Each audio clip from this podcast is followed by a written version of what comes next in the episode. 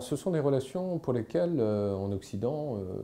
on a peu d'informations. Or, ce sont des relations évidemment très importantes parce qu'on connaît le projet Route de la soie des autorités chinoises. Et quand on regarde la carte, évidemment, le Sri Lanka, l'ancienne Ceylan, se trouve à mi-chemin entre la Chine, proprement dite, l'Asie plus généralement, orientale,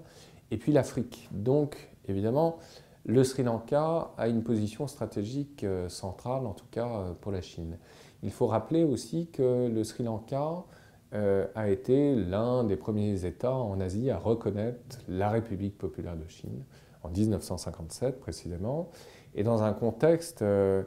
qui finalement n'a pas beaucoup changé par rapport aux intérêts et aux fondamentaux des différents acteurs internationaux en présence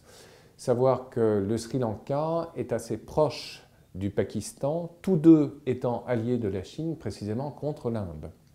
Et donc, euh, durant la guerre civile qui a opposé jusqu'à récemment euh, les Tamouls euh, à d'autres populations de l'île, eh bien la Chine, au même titre que le Pakistan, soutenait les adversaires qui, eux, étaient soutenus par l'Inde, précisément. Donc, c'est l'un des enjeux de la fin de la guerre froide euh, qu'on méconnaît aujourd'hui encore euh, dans euh, l'histoire précisément de cette guerre froide.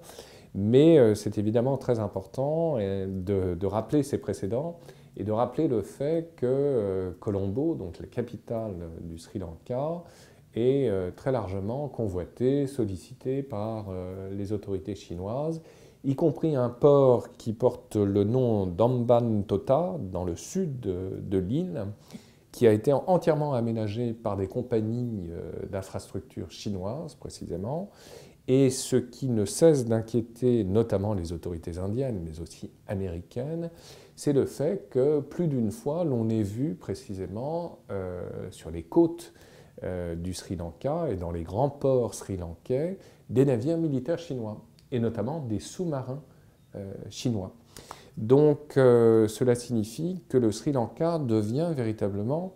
euh, pas seulement un lieu d'échanges commerciaux, c'est un lieu également important d'un point de vue stratégique et militaire pour la Chine, au même titre que Sitwe, au même titre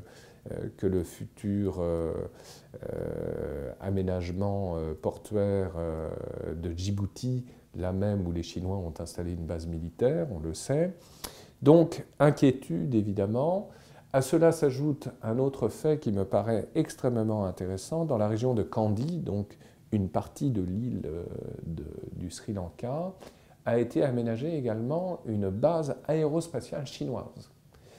Euh, et ça, c'est tout à fait intéressant et il semblerait, d'après les spécialistes, que ce soit une réponse apportée par les Chinois à une base aérospatiale aménagée quant à elle par les Indiens en Mongolie.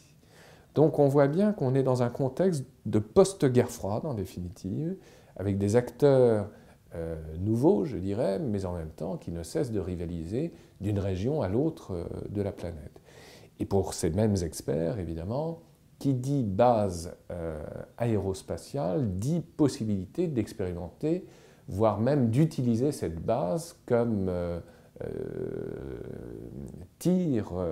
de, lancement de missiles à l'encontre précisément de l'Inde voisine.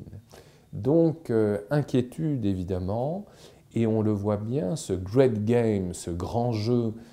qui longtemps était cantonné à la seule Asie centrale,